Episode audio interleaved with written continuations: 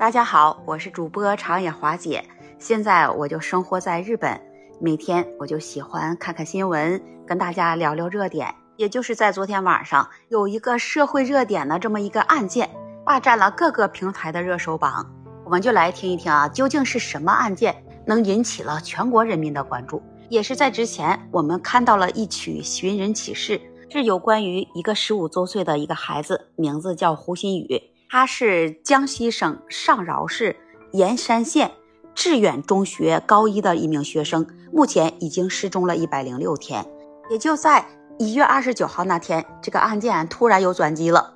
在胡鑫宇上学学校的后山上，被群众们发现啊，他当时是尸体被吊在了树上。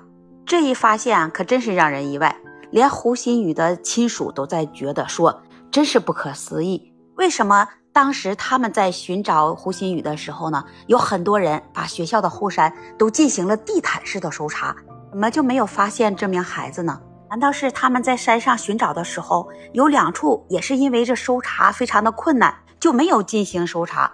这之前有人把这小胡鑫宇藏到了那里吗？据目前官方公开的消息来看，这案子最终的结果还有好多地方让人难以理解。一个十几岁的孩子。他也应该是没有仇家，也更谈不上呃跟情有关。为什么能遭到这样的毒手？那么杀害这小胡鑫宇的这名凶手是出于什么原因？有多大的仇恨？在这起案件当中，有好多地方我们也难以理解。比如，那之前怎么找都找不到人，为什么这种时候就出现了呢？这尸体呀是在学校放假期间，也是在这新年期间就被挂到了树上。有些网友就说了。这是在上演现实版的狂飙吗？这作案的凶手是不是狂飙看多了？那名凶手也太嚣张了！我们国家现在都是法治社会了，这不是在挑战法治底线吗？小胡鑫宇是一个多么好的一个孩子，就这样被残忍的杀害了。那据报道说，在发现小胡鑫宇尸体的地方，同时还发现了一支录音笔，能不能从这支录音笔上得到重要的消息呢？来还给小胡鑫宇和家属一个公道。一月二十九日的凌晨，小胡鑫宇的妈妈发布了一条令人心酸的视频，上面有发文说：“鑫宇在寻找你真相的路上，在孩子失踪这一百零六天，他生前到死后，究竟这期间经历了什么？”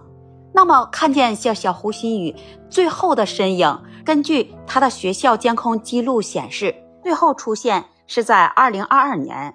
十月的十四号下午五点四十九分的时候，他还出现在他的宿舍楼外面。之后呢，就再没有消息了。在孩子失踪之后，呃，所有盐山县的救援队和家人们，还有学校的师生，还有公安局的人员们，也都在试图着搜寻这小胡鑫宇的身影。可是呢，怎么找都没有找到。那么，究竟在孩子失踪这一百零六天之间？到底经历了什么？现在小胡鑫宇的家人已经委托了律师在办理。消息上说，现在法医们已经对小胡鑫宇的尸体已经完成了尸检。在对尸体检测的时候，有一种很浓重腐烂的味道。当地的居民还说，他们发现小胡鑫宇尸体的时候，身上的衣服已经破烂了，他身体上的面貌已经不是原来的样子了，也已经腐烂了。那么现在我们只有是期待和等待，这案件能早日水落石出，能查出真相，早日抓到杀害小胡鑫宇的凶手，让他付出应有的代价。那么你对这起案件有什么想法和看法？